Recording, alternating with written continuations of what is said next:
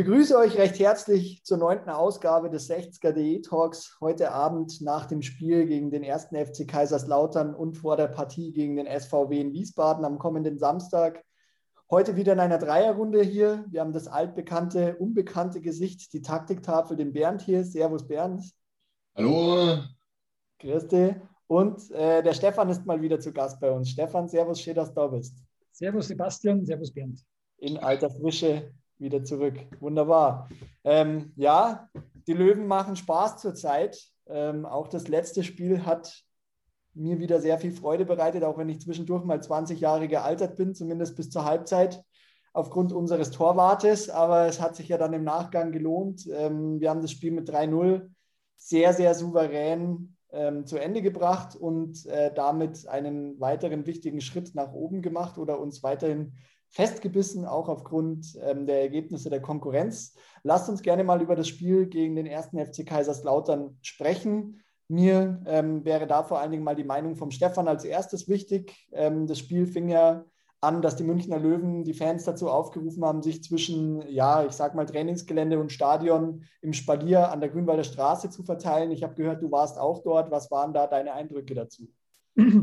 Ja, die Eindrücke sind ein bisschen gemischt. Ähm, das ist ja auch ein bisschen ein schwieriges Thema. Also ähm, es ist ja kein Geheimnis, dass die Polizei im Vorfeld versucht hat, das zu unterbinden. Sie haben ja via Twitter darauf hingewiesen, dass das eine illegale Veranstaltung wäre. Sie haben ja auch dann die Leute, die aus der U-Bahn raus sind, angesprochen, die Leute, die ähm, so wie ich, ich bin ja auch dann äh, zufällig vom Grünspitz zum Trainingsgelände einfach mal spazieren gegangen, um mir das Ganze anzuschauen. Dann bin ich eben angehalten worden ob ich da an diesem Ehrenmarsch, Triumphmarsch, ich weiß gar nicht mehr, wie Sie es genannt haben, teilnehmen will, sage ich, nehme gar nichts teil, ja, ich gehe hier spazieren, ja, was ich wohl in diesem Land noch darf, haben sie nur gesagt, ja, weil das andere wäre halt eine illegale Veranstaltung. Ich sehe so nicht, was eine Veranstaltung ist, wenn da irgendwelche Leute mit Abstand und Maske am Straßenrand stehen.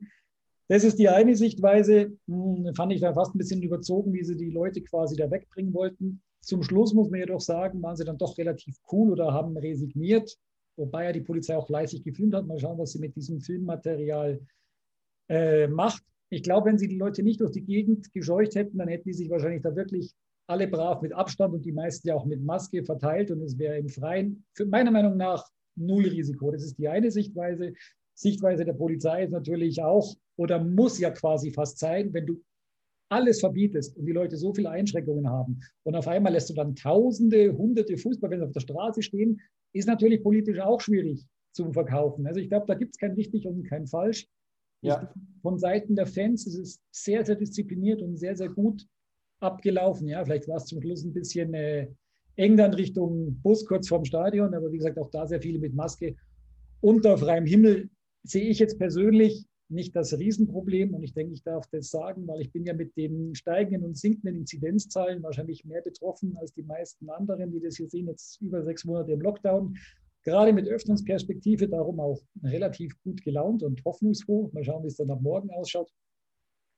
Aber ich fand das Ganze also klipp und klar für eine gelungene Veranstaltung von den Münchner Löwen, auch von den disziplinierten Löwenfans. Mir hat es auch Spaß gemacht, die ganzen Gesichter zu sehen, wie das abgelaufen ist.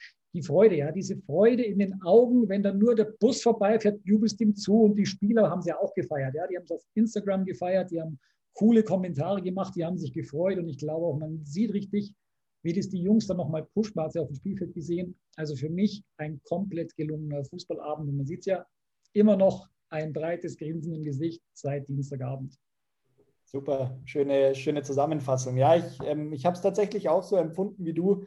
Ähm, die Leute waren sehr, sehr diszipliniert. Ähm, jeder hat sich eigentlich brav an die Abstände gehalten. Der Großteil war mit Maske unterwegs. Die Polizei auch sehr, ja, ich würde mal sagen, zuvorkommend, so wie du gesagt hast. Zum Schluss war es ein bisschen enger. Die Leute, die dort standen, was man so auf den Bildern gesehen hat, aber alles in allem, ähm, ja, diese fünf Minuten haben einen schon wieder so ein bisschen Normalität zurückgebracht oder vielen auch das Gefühl, wie geil das jetzt wäre, wenn man da im Stadion steht, ob man jetzt da in der Westkurve steht oder in der Stehhalle sitzt oder steht, dann auch scheißegal. Ähm, und auch, ja, die Mannschaft hat es gefeiert. Der Michi Kölner hat es ja auch in der Pressekonferenz nochmal gesagt. Es war ja so ein bisschen im Raum gestanden, ob sowas die Mannschaft vielleicht nicht auch hemmt. Ähm, ich glaube, sie haben auf dem Platz die richtige Antwort dafür gegeben. Also von Hemmung war da keinerlei Spur. Lasst uns da gerne deswegen gleich mal von außerhalb ins Stadion reinspringen. Und auch über das Spiel sprechen. Die Löwen haben mit 3 zu 0 gewonnen. Ich würde sagen, eigentlich ein sehr souveräner Sieg, allem voran, ähm, was so die Defensivleistung angeht. War zwischenzeitlich mal ein bisschen Herzflimmern dabei, weil der, weil der Hiller einmal bei dem einen Schuss da so ein bisschen in Volleyball-Manier abgewehrt hat und einmal dann den Rückpass zu kurz gespielt hat, den dann der Semi Belker hier da ähm, ja, Eigentor verdächtig ins, ins Ausgeklärt hat. Aber unterm Strich, glaube ich, war es ein sehr, sehr gutes Spiel von den Löwen. Ähm, Bernd, die Frage vielleicht mal an dich. Hast du die Löwen auch so dominant empfunden, wie ich das tue? Also ich muss ganz ehrlich sagen, ich schaue jetzt 60 schon sehr, sehr lang an und ich kann mich an kein Spiel erinnern, wo es wirklich so krass dominant war. Vielleicht noch damals äh, zur Wiesenzeit gegen Bochum in der zweiten Liga, wo das auch, die, die Voraussetzungen waren aber ganz andere. Da kommt damals der Tabellenführer zu uns und wir, wir klatschen die 4-1 weg. Ähm, und da waren es auch sehr dominant. Aber ich hab, kann, mich, kann mich an wenig Spiele erinnern, die so eindeutig waren. Ähm, das ist wirklich eins der Spiele gewesen, wo ich ähm, ja, von Anfang an eigentlich total ruhig auf meiner Couch gesessen bin und mir gedacht habe, ja, da kann heute fast nichts schiefgehen. Dann kamen allerdings diese zwei Momente, die du gerade angesprochen hast. Einmal das mit, dem, äh, mit der seltsamen Abwehr. Ich glaube, da ist der Hiller einfach auf dem falschen Fuß gestanden ja. und wollte den Ball irgendwie abwehren. Das hat natürlich saublöd ausgeschaut, aber äh, ich, ich denke einfach, in dem Moment war er auf dem falschen Fuß gestanden und das hat ihn dann vielleicht der Wengel nervös gemacht, weswegen er dann später, also kurze Zeit später, ja diesen Pass da so seltsam nach außen gespielt hat, wo irgendwie keiner war und dann spielt dann auch noch zu kurz. Jetzt ist aber das Lustige, der Belger hier erklärt ihn ja dann zur Ecke, dann kommt erst die Ecke von der einen Seite, dann gibt es noch eine Ecke von der anderen Seite und die Ecke von der anderen Seite führt dann zum 1 zu 0. Also es war top. Und auch, also die, die Art und Weise des Pressings, wie, wie 60 da wieder draufgegangen ist. Also wenn der Rieder den Ball gehabt hat und der, der, der Talek ist da hingespurtet, das hat, das hat ausgeschaut, als hätte der Rieder plötzlich riesengroße Angst vor diesem kleinen Wieslinge und äh, weiß nicht mehr, was er mit dem Ball anstellen soll. Der, also das war, das war top. Absolut. Was mich ein bisschen wundert oder generell, ich meine, die Spielweise an sich war ja doch sehr dominant. Jetzt, wenn man sich aber mal so die reinen Statistiken des Spiels anschaut, hat 60 ja nur 40 Prozent Ballbesitz gehabt. Ähm, wie erklärst du dir oder beziehungsweise kannst du den Leuten mal erklären, woher dieser hohe Ballbesitz der Lauterer kommt? Du hast es ja in der Taktiktafel Nachbetrachtung bereits geschrieben. Ja, also warum hat die Kaiserslautern 60 Prozent Ballbesitz? Das ist eigentlich relativ schnell erklärt. Ähm, Kaiserslautern hat ein bisschen weniger als 600 Pässe in dem ganzen Spiel gespielt und von diesen Pässen waren äh, 200, die äh, vom Torhüter und den Abwehrspielern inklusive defensives Mittelfeld äh, sich gegenseitig zugespielt wurden. Ja, also das ist schon mal sehr, sehr viel. Mhm. Und wenn quasi mehr als ein Drittel deiner Pässe äh, keine Progression, also kein, kein, keine Vorwärtsbewegung im Spiel über die Mittellinie bringt, dann kannst du gerne viel Ballbesitz haben. Da ja. gewinnst du kein Spiel damit ist vielleicht auch eine gute Überleitung, denn vor allen Dingen defensiv war 60 sehr, sehr sicher gestanden. Ähm, nur zwei Schüsse aufs Tor zugelassen von, von Kaiserslautern. Ähm, Belka hier auch in der einen Aktion wieder super abgeklärt, als er da den Stürmer, ich glaube, den Pourier war es da einmal richtig aussteigen hat lassen wieder und verladen hat, wo man sich ja eigentlich denkt, um Gottes Willen, was machst? Aber er macht halt wirklich abgeklärt. Ähm, ja, nichtsdestotrotz, die, diese ganze Defensivleistung ist, glaube ich, echt aktuell so der Schlüssel zum Erfolg. Und ein Defensivspieler hat ja in dem Spiel mal wieder besonders geglänzt. Äh, Philipp Steinhardt, zwei Tore gemacht, auch wieder souverän vom Punkt gewesen diesmal. Also der Elfmeter, der Torwart war zwar im richtigen Eck, aber dann doch zu platziert geschossen, als dass er da hinkommt. Steini aktuell sehr, sehr wichtige Stütze fürs Team, oder Stefan? Definitiv. Und da muss ich sagen, ich finde diese Verwandlung vom Steini finde ich sensationell, weil den haben wir ja unter Biro, also ich zumindest, weil er ja da auf der linken Seite uns oft nicht so überzeugt hat, doch so ein bisschen äh, verflucht. Und ich habe das Gefühl, das machen viele heute noch, weil man liest in den Kommentarspalten immer noch, Steinhardt war da schlecht, Steinhardt war dort schlecht. Und ich sehe seit Monaten keine schlechten Steinhardt. Ich für meinen Fall, sie das ist ja auch ein paar Mal schon geschrieben, ich sage immer nur einen starken Steinhardt, der viel nach vorne bringt, der geniale Pässe spielt, der kämpft Gut, natürlich dann, wenn man jetzt äh, das auf eine Best-of-Magenta-Zusammenschnitt äh, reduziert und sieht dann, wie er einen Elfer verschießt und vielleicht dann noch einen, dann schaut das für die Leute anders aus. Aber ja. ich, wenn man die ganzen Spiele betrachtet über die letzten Monate, ist der Steinhardt unheimlich äh, wichtig geworden, ja, sagt ja auch der Michi Kölner. Ja. Ich fand es vor allen Dingen auch im Spiel schön zu sehen, dass ähm, nachdem Mölders da ja gefault wurde, also es gab ja in der ersten Halbzeit, glaube ich, nach sechs oder sieben Minuten schon die erste strittige Elfmeter-Situation, wo der Seiger da am Trikot gezogen wird. Der Baba Grafati hat ja im Nachgang dann auch bei Liga 3 gesagt, ähm, das hätte einen klaren Elfer geben müssen. Also jeder hat es ja auch gesehen, außer der Schiri. Ähm, zu der Verteidigung kann man sagen, gut, es standen drei Spieler im Weg, ähm, aber einen klareren Elfer hat man eigentlich äh, nicht gesehen. Dann gab es eben den Elferpfiff in der zweiten Halbzeit, ähm, wo der Mölders vom, vom Torhüter der Lauterer von den Füßen geholt wurde. Und es gab überhaupt keine Diskussion, dass der Steinhardt diesen Ball nimmt und den schießen wird. Und äh, das finde ich ist halt, ja, gibt ja auch das Vertrauen dann dem Spieler wieder zurück, dass man sagt, hey, du hast jetzt zwar zweimal nicht getroffen, aber du bist eigentlich unser Schütze Nummer eins und jetzt stellst den, legst den Ball dahin und haust den rein. Und genau das hat er dann auch gemacht. Ähm, ein anderer Spieler hat auch wieder seine persönliche Bestmarke ausgebaut, Marco Hiller, äh, das 14. Mal in dieser Saison wieder zu Null gespielt. Also auch an den Marco oder vom Marco kann man wirklich nur den Hut ziehen. Ähm, was der für eine Entwicklung gemacht hat, haben wir ja schon mal thematisiert vor einigen Wochen. Ich bin da hellauf begeistert. Und ähm, ja, durch die Spiele der Konkurrenz ähm, lief ja alles mal wieder für uns. Und 60 hat sich dann auf den dritten Rang jetzt vorgeschoben aufgrund des besseren Torverhältnisses. Summa summarum ein durchweg gelungener Spieltag für uns, oder Bernd?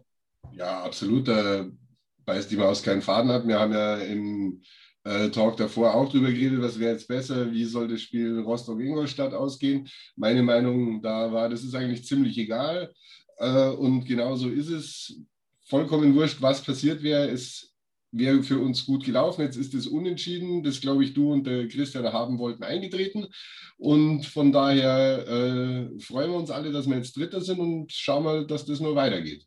Ähm, das Einzige, was mir wichtig war oder was leider nicht so gut war, war das Spiel Werl gegen Dresden. Hat mir den Wettschein versaut. Ähm, aber die 10 Euro war es mir wert.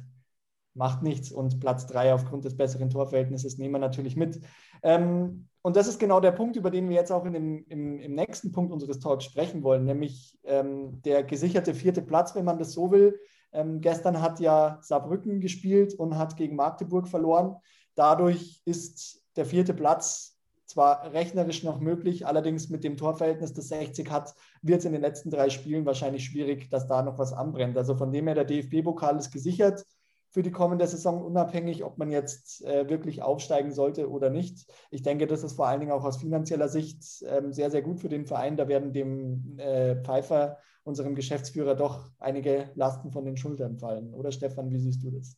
Ja, definitiv. Und äh, man muss das ja auch so sehen, wir hätten am Anfang der Saison, glaube ich, den vierten Platz alle unterschrieben und hätten gesagt, super, DFB-Pokal, klasse, wo soll man hin? Denkt man nur mal zurück an die Prognosen, die es vor der Saison gegeben hat. Und ja, jetzt ist halt das Fiese, jetzt ist der vierte Platz gesichert. Aber ganz ehrlich, willst du jetzt noch Vierter werden? Also ich habe keinen Bock darauf, Vierter zu werden. Ja, ich, na klar, ich denke, wir wollen alle nach oben, oder? Täusche ich mich da? Da sind wir, glaube ich, alle einer Meinung. Ja, auf jeden Fall. Also da gibt es keine zwei Meinungen im Moment. Was, äh, was mir da durchaus ein bisschen Angst macht, dass ich meine Löwen eigentlich da gar nicht mehr erkenne, weil es läuft wirklich gruselig alles für uns. Ähm, wir sind eine Mannschaft, die sich nicht irgendwie von Sieg zu Sieg duselt, sondern wir spielen das wirklich sauber runter und man sieht diese Handschrift vom Trainer Woche für Woche und diese Geschlossenheit auf dem Platz. Und wir hatten es ja auch thematisiert oder haben ja die Frage gestellt, was jetzt vor allen Dingen für die, für die letzten drei Spiele oder die letzten vier Spiele auch wichtig sein wird. Und das ist natürlich die Psyche und sind ja auch zu dem Schluss gekommen, dass wir da eigentlich mit dem Michi Kölner da auch so den, den besten Mentor für die Mannschaft haben, wenn man jetzt auch mal sich die Konkurrenz ein bisschen anschaut. Und damit lasst uns auch gerne gleich mal den Blick nach vorne werfen. Der kommende Samstag, das Auswärtsspiel beim SVW in Wiesbaden steht an. Und es ist für uns natürlich ein sehr, sehr wichtiges Auswärtsspiel. 60 ähm, gegen Wiesbaden, so mal grob zu den Facts. Es gab sieben äh, Pflichtspiele in Liga 2 und in Liga 3. 60 hat zweimal gewonnen, der SVW in Wiesbaden einmal, zuletzt im Grünwalder Stadion 2018 beim Wiesenheim-Spiel, wer sich noch daran erinnern kann. Und äh, es gab vier Unentschieden zwischen den beiden Mannschaften. Ähm, 60 brauchen wir nicht viel drüber reden oder nicht viel erklären. Ich glaube, wir haben aktuell einen Lauf, der sich wirklich gewaschen hat, der uns dahin gebracht hat, wo wir jetzt sind. Ähm, aber auch Wiesbaden hat aus den letzten drei, aus den letzten fünf Spielen drei Siege geholt bei einer Niederlage und einem Remis. Also ist jetzt auch kein Gegner, den man unterschätzen darf. In der Heimtabelle liegen äh, die Wiesbadener auf Rang 6. 60 kommt in der Auswärtstabelle auf Platz 1 daher. Und Michi Kölner hat ja auch in der Pressekonferenz gesagt, das ist dieser Platz 1 in der Auswärtstabelle, den wollen wir festigen. Was für ein Spiel wird uns da erwarten? Vielleicht mal die Frage zuerst an dich, Bernd. Was für ein Spiel uns da erwarten wird, das kommt ganz, ganz stark auf Wiesbaden an, weil äh, der Wiesbadener Trainer hat zum Beispiel gesagt, ja, äh, das mit der Liga, das ist jetzt vorbei, er will aber unbedingt noch in den DFB-Pokal. Und da steht am kommenden Mittwoch äh, die Partie gegen den FSV Frankfurt an. Jetzt, Pokal. Äh, im, Im Hessen-Pokal, ja. Er will in den DFB-Pokal und da braucht er den Hessen-Pokal, um, um da einzuziehen. Und deswegen, äh, ja, ist halt die Frage, was macht Wiesbaden? Nehmen die sich zurück? um sich zu schonen für den FSV Frankfurt, lassen die möglicherweise ein paar Leute auf der Bank. Wichtige Männer fehlen ihnen sowieso mit dem rot gesperrten Tietz und dem verletzten Rovza. Von daher ist es schwer zu sagen. Wenn man jetzt auf die Statistiken von Wien diese Saison schaut, dann sind die in fast allen Statistiken äh, Mittelmaß. Also wirklich überall, wo du drauf schaust, ähm, vom Ballbesitz über äh, Torschüsse, Expected Goals, diese ganzen Sachen sind die mehr oder weniger Mittelmaß. Was auffällt, ist, äh, dass sie das mit Kopfball stärkste Team zusammen mit Ingolstadt sind in, in der ganzen Liga. Da, da hupfen sie recht weit vorn rum. Mhm. Und äh, ja, was erwarte ich für ein Spiel? Ich erwarte äh, bissige Löwen, wie immer. Ich erwarte, dass äh, Wiesbaden sich natürlich nicht total aufgibt, weil es ihnen nicht wurscht sein kann. Ja, man will ja als Fußballer grundsätzlich jedes Spiel gewinnen, aber ob sie sich jetzt so reinhauen werden wie die unseren und den Willen haben werden wie unsere, das wage ich jetzt mal zu bezweifeln. Und von daher bin ich schon sehr, sehr zuversichtlich, was unsere Siegchancen da angeht du kannst es natürlich nie vorhersagen. Ich gehe jetzt nicht her und sage, wir gewinnen das auf jeden Fall. Ja, ich meine, da musst schon immer noch deine Leistung zeigen und, und auch wirklich jeden Zweikampf wieder annehmen. Äh, je nachdem, wo der Coach die Pressinglinie und die Defensivlinie setzt, vernünftig stehen, äh, auf dein Stellungsspiel achten. Und äh, wenn das funktioniert, die Fußballer dazu hammer, dass es funktionieren kann. Also Sorgen mache ich mir jetzt nicht wirklich. Ja. Du hast es gerade angesprochen mit den Zweikämpfen annehmen, ähm, wo 60 oder wer da bei 60 ein bisschen aufpassen muss, sind jetzt aktuell Semi Belkair und Erik Tallik, beide mit vier gelben Karten. Das heißt, wären, wenn sie dann in dem Spiel sich eine fünfte abholen würden, theoretisch dann fürs nächste Spiel gegen die Bayern gesperrt. Denkst du, dass, oder vielleicht die Frage mal an dich, Stefan, denkst du, dass Michi Kölner sowas im Hinterkopf behält, ähm, dass er das vielleicht sogar auch in Kauf nimmt, um die beiden dann für das Saisonfinale gegen Ingolstadt wieder zur Verfügung zu haben? Also ich bin mir ganz sicher, dass der Michi Kölner sich über alles Gedanken macht, was auf die Spiele kommt und was auf die nächsten Spiele kommt. Und ich denke, er hat sicherlich einen Plan dabei. Ja, es wäre ja, also wenn jetzt nicht gerade Saisonfinale wäre und der nächste Gegner wäre ein ganzen leichter und der übernächste wäre wieder ein schwieriger, denke ich, dann würde er wahrscheinlich sogar sagen, ja, hol dir bitte so die gelbe Karte, wie sie sich auch der Sascha mal am Anfang, oder war das Ende letzte Saison? Ich glaube, letzte Saison. War Ende letzte Saison da mal äh, billigend den Kauf ge äh, geholt hat. Ja, aber ich denke, er hat es auf jeden Fall im Hinterkopf oder sogar im Vorderkopf bei der Planung, wer wie wann spielt, was er macht. Ja. Jetzt hast du ja schon gesagt, Bernd, es fallen ja bei den, bei den Wiesbadenern doch dann einige Säulen aus. Ähm, Tietz ist wegen der roten Karte gesperrt, auch Ex-Löwe Stefan Eigner fehlt schon seit, ähm, seit vor dem Jahreswechsel. Sebastian Morowka, der Kapitän, mit dem wir auch im Vorfeld des Hinspiels ein Interview gemacht haben, ähm, wieder verletzt. Ähm, auf wen muss man sich denn trotzdem einstellen oder auf wen muss man denn bei den, bei den Wiesbadenern dann trotzdem besonders aufpassen jetzt am Samstag? Ja, gut, da ist einerseits natürlich den ihr klasse Torwart, dieser Boss heißt der. Der ist ein, ein ganz ein starker. Der Endboss sozusagen. Ja, so, so kann man es sagen. Dann äh, der, der Abwehrspieler, der, der Mockenhaupt, ist, glaube ich, der kopfballstärkste Spieler der Liga überhaupt. Ja, äh, allerdings tatsächlich ist es so, dass der trotz seiner Kopfballstärke bei eigenen Standards noch nicht wirklich in Erscheinung getreten ist als Torschütze. Also da weiß ich nicht, ob man sagen kann, Summer safe vor dem, aber, aber trotzdem äh, würde ich jetzt mal ho hohe Flanken in, in Strafraum eher, eher mal davon abraten. Ähm, an, ansonsten die, die beiden Außen auf den Flügeln, ähm, der Langford und der Malone. Beide schnell, beide technisch gut, beide sehr passsicher. Und jetzt haben die im, im Sturm einen Schweden geholt in der Winterpause. Äh, Gustav Nilsson kommt aus der schwedischen ersten Liga vom, ach Gott, Hack, Hacke oder irgendwie sowas heißt der Verein. Ich habe es jetzt gerade leider nicht im Kopf. Ich merke mir so Sachen immer ganz schlecht. Mhm. Und auf jeden Fall ein, ein, ein Schwede, der äh, statistisch in jedem dritten Spieler Tor schießt. Jetzt hat er gegen Lübeck getroffen. Mei, wenn man der Statistik vertraut, trifft er gegen uns nicht, aber Statistiken sind halt manchmal blöd und dann passt es wieder nicht. Ähm, grundsätzlich äh, haben die schon was auf dem Platz, was Fußball spielen kann. Auch, äh, ja, weiß nicht, der, der, der Kuhn, äh, Verteidiger, sehr, sehr ballsicher, Ajani im Mittelfeld. Ja. Ja, das sind, die, die haben schon gute Fußballer, aber, aber besonders vor dem Langford und dem Malone, da, da geht was, weil die, die können nicht bloß flanken, was sie auch sehr zielsicher machen, sondern die können auch mal mit dem Ball nach innen ziehen und dann Doppelpass mit dem Mittelfeldspieler steil auf den Stürmer. Das die, die haben einiges drauf. Malone, auch der Top-Torschütze der Wiesbadener mit zwölf Treffern bereits, ähm, ist für einen Flügelstürmer natürlich dann auch schon eine, eine ordentliche Quote. Wir haben es ja auch im, im Hinspiel schon mit dem, mit dem Beppo Morovka besprochen. Ähm, Wien Wiesbaden hatte natürlich nach dem Abstieg einen wahnsinnigen Umbruch hinter sich. Es sind ja super viele Spieler gegangen und neu dazugekommen. Deswegen Klar, der direkte Wiederaufstieg war natürlich in den Köpfen, aber alle wussten auch, viel wichtiger ist es erstmal wieder eine Mannschaft zu formen. Ich denke, das ist dem Rüdiger Rehm da auch gelungen. Also man sieht auch wirklich bei Wiesbaden, wie man an diesem Trainer festhält. Er ist ja nach dem Trainer von Lübeck der zweitdienstälteste Trainer in der ganzen dritten Liga. Und äh, man glaubt beim Verein an sein Konzept oder auch an seine Art und Weise, wie er da die Mannschaft trainiert.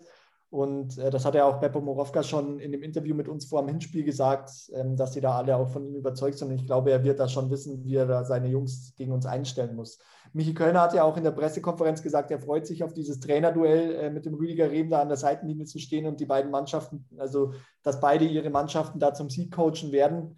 Ähm, ich denke, wir können uns da doch auf ein sehr, sehr intensives Spiel wieder mal einstellen. Ich hoffe natürlich, dass die Löwen da am Ende als der Sieger vom Platz gehen werden und weiterhin äh, steil nach oben blicken können.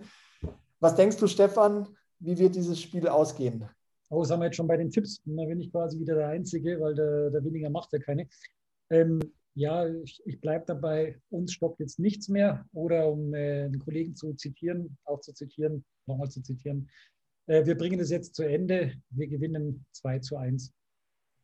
Martin Gräfer, der Vorstand unserer, unseres Hauptsponsors, der Bayerischen, hat das ja auch so äh, hinzugefügt in einem Facebook-Kommentar unter die Giesinger Gedanken nach dem Sieg gegen Kaiserslautern. Wir bringen das jetzt zu Ende. Ich bin auch überzeugt davon, ähm, dass uns da jetzt nichts mehr auffällt. Ähm, ich glaube, wir sind vom Kopf her soweit. Wir sind auf dem Platz gut genug, um das jetzt hier zu Ende zu bringen. Und äh, die Löwen werden da mit 2 zu 0 vom Platz gehen.